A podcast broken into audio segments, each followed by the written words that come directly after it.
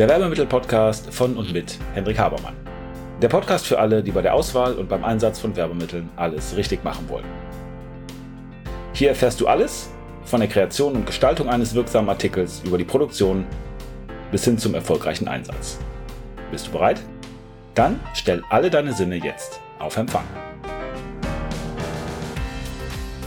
Herzlich willkommen zum Werbemittel-Podcast mit Henrik Habermann. Heute mit einem Praxisbeispiel über die Veredelung, also Logo-Versehung von Hemden. Wir hatten äh, letztens nämlich die Anfrage, Hemden mit Logo zu veredeln, also ein Logo drauf zu machen, was ja nicht so ungewöhnlich ist, aber das war ein bisschen tricky insofern, weil es ein sehr, sehr, sehr anspruchsvoller Kunde war, der ein sehr, sehr, sehr besonderes Hemd haben wollte und der hatte ein sehr, sehr filigranes und kompliziertes Logo. Also insgesamt relativ viele Ansprüche und ähm, wir wollen heute mal darüber sprechen, was wir denn gemacht haben, welche Möglichkeiten wir überhaupt gehabt hätten, damit man sieht, ähm, was man bei der Logoanbringung von Hemden beachten muss und wo teilweise, wie man so schon sagt, der Hase im Pfeffer sitzt. Das erste, was uns angetragen worden ist, ist, dass es eine Außendienstmannschaft ist, die diese Hemden bekommt, die äh, für ein ähm, sehr hochwertiges ähm, Markenunternehmen steht, wo die Leute auch relativ hohe Ansprüche an das Hemd selber haben. Was meine ich damit? Nun, das eine ist, wenn ihr ein Hemd nehmen wollt, dass ihr sagt, okay, wir haben ja verschiedene Hemden zur Auswahl und da gibt es eben S, M, L, XL etc. Oder ob man sagt, nein, die müssen wirklich perfekt sitzen, da hat jeder eine andere Passform und jeder hat eine spezielle Kragenweite und hat eine spezielle Ärmellänge und das muss aufeinander abgestimmt sein. Wenn das Zweitere der Fall ist, dann ist es so, dass man das, was man im Standard-Promotion-Bereich hat, äh, schon fast vergessen kann, weil die Anpassung an verschiedene Ärmellängen oder auch Kragenweiten da schwierig ist. Wenn wir sowas machen, das tun wir öfter, wenn wir zum Beispiel für Messen äh, Hemden produzieren oder wenn wir auch Hemden produzieren, da äh, für Gelegenheiten, wo der Geschäftsführer oder die Führungsmannschaft diese Sachen anzieht, dann ist es so, dass in der Regel etwas hochwertigere Sachen genommen werden, zum Beispiel von Olymp oder von Eterna oder von Seitensticker, ähm, die in der breiteren Auswahl da sind. Olymp ist das, was wir am meisten benutzen. Das ist auch insofern einfach, weil ganz viele Führungskräfte eben die Sachen selber im Schrank haben sich da also sehr gut mit identifizieren können, uns auch gleichzeitig dann direkt sagen können, was sie haben oder was sie brauchen. Also wer einen extra langen Arm oder ein besonderes weite Passform braucht oder eben wer nicht. Und bei diesen Herstellern gibt es eine Sache, die sehr gut ist. Die haben diese sogenannten NOS-Artikel. NOS steht für Never Out of Stock. Das heißt, man bekommt die eigentlich immer ganz gut. Es kann ja sonst im Promotion-Bereich schon mal sein, dass man sagt, okay, wir haben zurzeit bei irgendeinem Artikel Lieferschwierigkeiten und der ist eben nicht da. Also weißes Hemd in Größe S mit Button-Down-Knöpfen, genau so wie was haben wollte mit Brusttasche gibt es eben nicht. Das ist bei den Spezialisten für Hemden in der Regel nicht der Fall, also ist mir noch nie passiert. Das heißt, man bekommt immer das, was man braucht, vorausgesetzt natürlich immer ist, dass die Leute, die das Ganze anziehen, sich auch darauf einigen können, dass äh, die Marke gut ist, dass die Passformen, die Farben und so weiter gut sind, ähm, dass die also da das finden, was sie brauchen. Hatten wir in dem Fall relativ schnell geklärt, haben also Olymp-Hemden genommen qualitativ sehr gut, teilweise ein bisschen schwierig mit Logo zu veredeln, weil da Transfere nicht besonders gut halten, aber komme ich gleich nochmal drauf zu sprechen. Zweiter Punkt, der wichtig war bei diesem Hemd, war die Logoanbringung. Und zwar haben wir ein Logo auf der Brust und auf dem Rücken gehabt, was sehr, sehr, sehr filigran war, sehr kleine Linien hatte und was logischerweise, um dem hohen Anspruch gerecht zu werden, auch sehr farbecht sein musste. Farbecht im Sinne von, wir haben Pantone-Farben vorgegeben bekommen, die wir drucken mussten. Und es sollte auch sichergestellt werden, dass das funktioniert. Dann kam noch ein Punkt dazu, dass wir gegebenenfalls eine Personalisierung reinmachen sollten. Das bedeutet, wir machen auch noch einen Namen drauf. Kann man natürlich machen, dadurch, dass man den Namen einstickt oder eindruckt. Alternative dazu wäre, irgendwie ein Namensschild zu machen, was man dann abmachen kann. Das heißt, wir haben es dann nicht direkt im Textil. Letztendlich habe ich gerade gesagt, haben wir uns für Olymp entschieden. Bei Olymp gibt es zwei verschiedene. Es gibt einmal bügelfrei und bügelleicht. Die sind beide besonders beschichtet und wir haben als wir erstmal mit dem Logo probiert haben, um Logo zu drucken, ein anderes Hemd genommen. Da waren die Olymphemden noch nicht da. Da haben wir was genommen, was bei uns ähm, ähm, im äh, Lager war, um mal zu gucken, wo machen wir die Logos hin, wie groß platzieren wir die Logos, äh, wie scheint das mit dem Hemddruck alles zu klappen. Hat auch richtig gut funktioniert. Wir haben dann, als die Olymphemden gekommen sind, festgestellt, dass alles das, was wir da anbringen, nicht unbedingt gut hält. Und zwar gibt es ja die Möglichkeit, entweder bei einem Hemd ein Logo zu sticken. Oder es gibt die Möglichkeit, ein Logo zu pressen, also aufzubügeln. Da gibt es zwei verschiedene Möglichkeiten, das im Grunde genommen zu machen. Das eine ist ein Plastisol-Transfer, das heißt, da wird das Logo richtig gedruckt und wird dann aufgepresst. Und es gibt einen Digitaltransfer, da druckt man auch richtig, aber auf einer sehr, sehr großen Fläche. Im Grunde genommen, äh, bei einem weißen Hemd würde man es so machen, man nimmt ein DIN A4 äh, großes Blatt, druckt da das Logo drauf per Digitaldruck und presst dann dieses komplette DIN A4 große Blatt auf das Hemd. Was insofern ein bisschen doof aussieht, weil diesen weißen Träger, den sieht man dann. Das heißt, man sieht, dass man einen weißen Träger auf einem weißen Hemd hat, hat da auch so ein bisschen so einen Rahmen und eine etwas andere Oberfläche und ähm, ja, sieht nicht so dolle aus. Ähm, und die dritte Möglichkeit ist neben dem Stick und neben dem äh, Pressen einfach einen Druck zu machen, also richtig in Anführungsstrichen drauf zu drucken, beim, wie das beim Textildruck ja des Öfteren üblich ist. Und da gibt es auch wieder zwei Möglichkeiten, die hierfür in Frage kamen. Das war einmal der Siebdruck und das war einmal der Digitaldruck.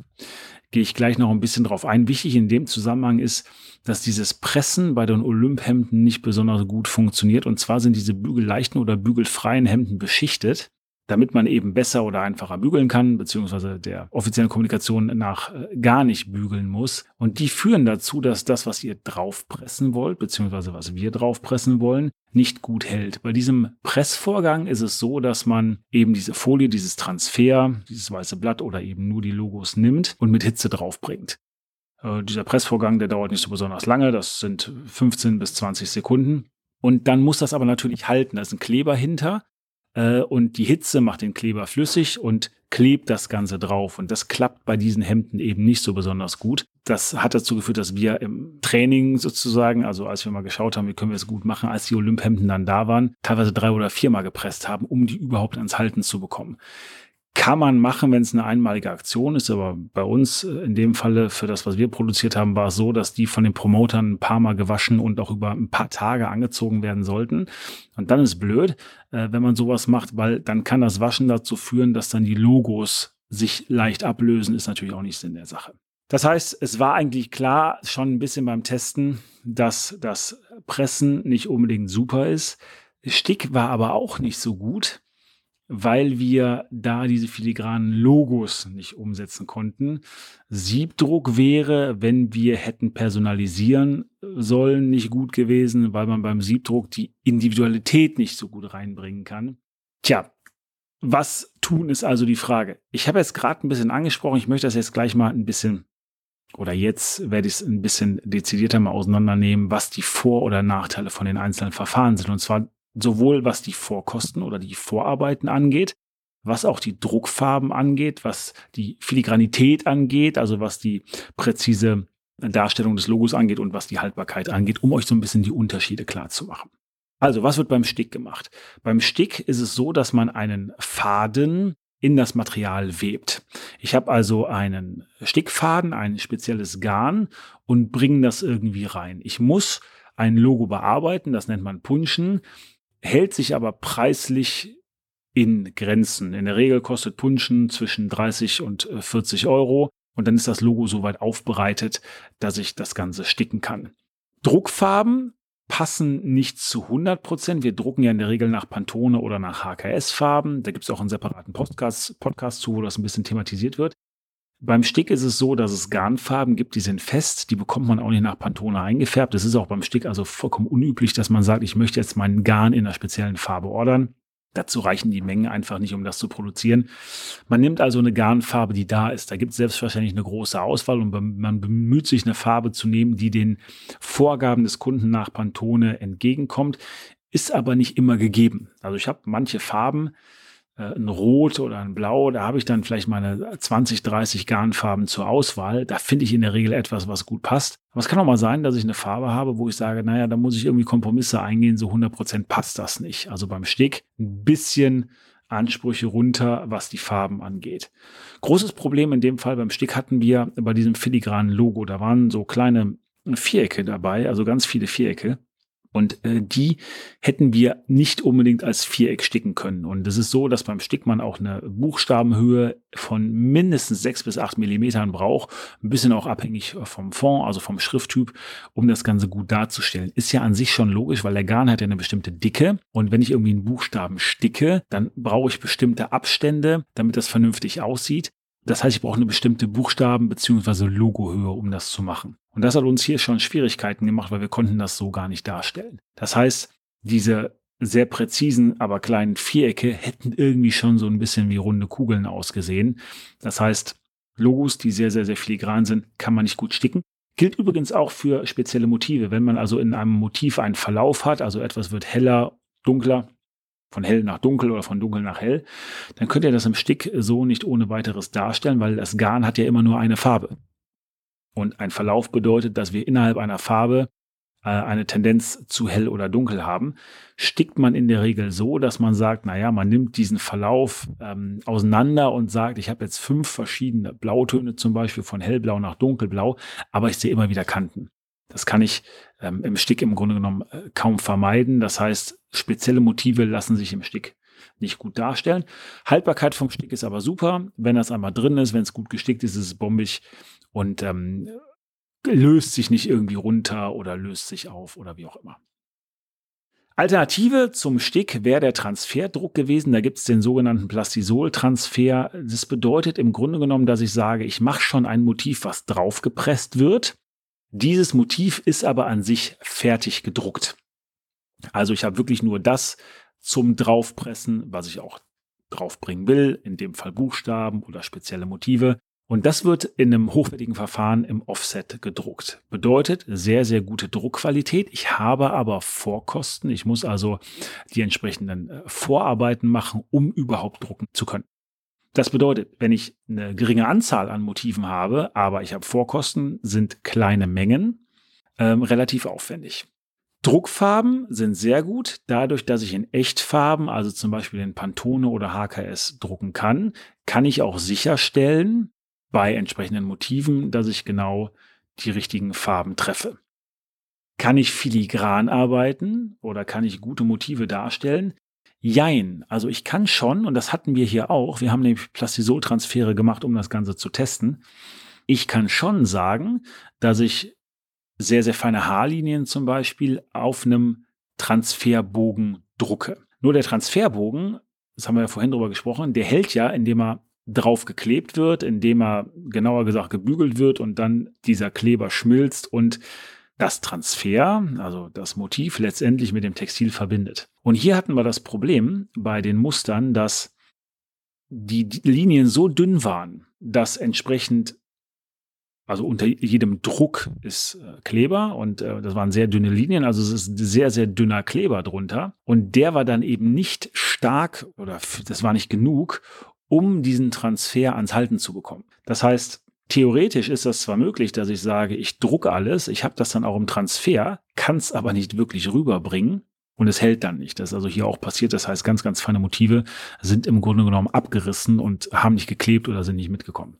Das heißt, wenn wir sehr, sehr feine Motive haben, ist dieser Transferdruck auch nicht optimal. Haltbarkeit ist prinzipiell gut durch das Pressen, also man muss bei dem Pressen jetzt nicht Angst haben, dass das nicht besonders lange hält, kann aber, wie wir besprochen haben, bei einer Beschichtung des Materials ein bisschen anders sein. Es gibt ja auch Softshelljacken oder andere Textilien, die von Natur aus eine spezielle Beschichtung haben, weil sie zum Beispiel regenabweisend sein sollen. Und da kann es schon mal sein, dass das nicht gut hält oder dass wenn man mit äh, einem Pressvorgang oder Bügelvorgang rangeht, ähm, der ja auch eine gewisse Hitze hat, dass diese Hitze zum Beispiel das Material ein bisschen verändert. Farbe ändert sich ein bisschen oder ich sehe so einen Pressabdruck. Ist auch nicht schön. Also kann sein, dass das nicht das richtige Motiv ist. Was wir auch gemacht haben im Rahmen unserer Vorbereitung ist, dass wir einen äh, Digitaltransfer ausprobiert haben. Ist auch wieder so, dass man sagt, ich druck irgendwo drauf und transferiere das auf das Textil. Der Unterschied zum Plastisoltransfer beim Digitaltransfer ist, dass man sagt, ich druck auf ein weißes Blatt, habe ich vorhin schon mal beschrieben. Da kann ich alles draufdrucken und ähm, presst das ganze Teil drauf. Da habe ich das mit diesen Haarlinien oder sehr feinen Motiven habe ich nicht, weil ich ja einen sehr großen Träger habe, wo alles drauf ist. Aber es sieht natürlich ein bisschen doof aus, weil ich den Träger immer sehe. Druckfarben kann ich fast sehr gut darstellen. Ein Digitaltransfer wird aus den vier Grundfarben aufgebaut. Das sind die vier Farben, die ihr auch aus eurem Drucker kennt, also CMYK, Cyan, Magenta, Gelb und Schwarz. Und wenn ich wirklich sehr, sehr, sehr pingelig bei Pantone oder HKS-Farben bin, dann kann das ein bisschen abweichen. Vor allen Dingen auch, wenn ich noch Fotomotive habe und Schriften habe, die in der richtigen Farbe gedruckt sein sollen. Weil dann muss ich mich im Grunde genommen bei der Einstellung des Druckers entscheiden für das, was immer richtig gut aussehen soll. Und wenn ich irgendwo Gesichter zum Beispiel drucke, und die sollen eben nicht zu rot aussehen, sonst sieht es aus wie Sonnenbrand und die sollen auch nicht zu weiß aussehen, sonst sieht es irgendwie aus, als wären die Gesichter bleich. Dann kann sein, dass ich in der Farbeinstellung ja auch gleichzeitig die Farbeinstellung für die CI-Farben des Unternehmens ändere. Und dann kann sein, dass es ein Kompromiss ist, der nicht besonders gut ist.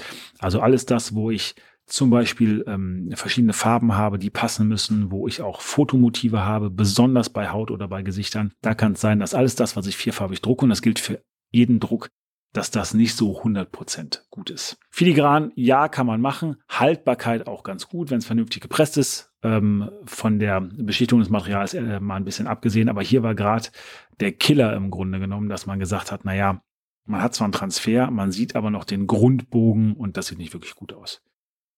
Dann, was kann man machen, wenn man druckt, wenn man also direkt drauf druckt? Der Transferdruck ist ja, der Transferdruck druckt ja auf was anderes und wird dann draufgepresst und beim Direktdruck, zum Beispiel beim Siebdruck gehe ich direkt drauf, hab Vorkosten. Ich muss die sogenannten Siebe machen, muss ich übrigens beim Digitaldruck nicht machen, habe ich gerade nicht genannt. Ich muss diese Siebe machen, das heißt, ich habe spezielle Vorkosten. Bedeutet wieder, für kleine Mengen ist das Ganze nicht optimal.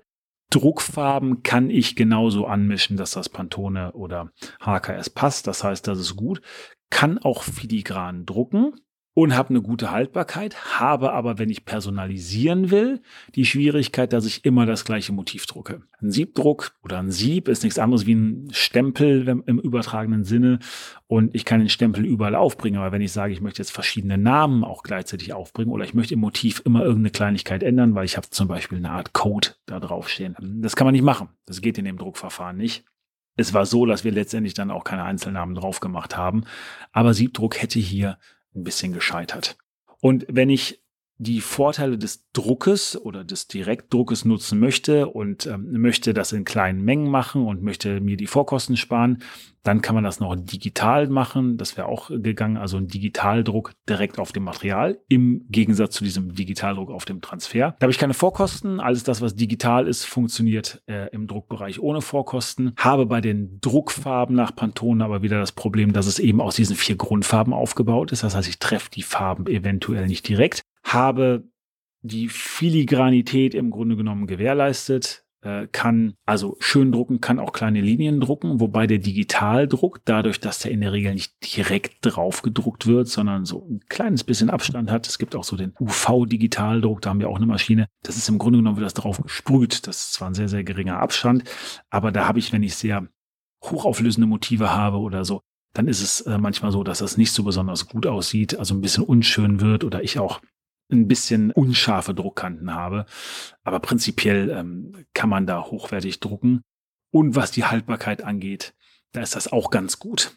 Also wir haben letztendlich die Olymphemden mit einem Siebdruck versehen, ähm, ohne eine Personalisierung zu machen.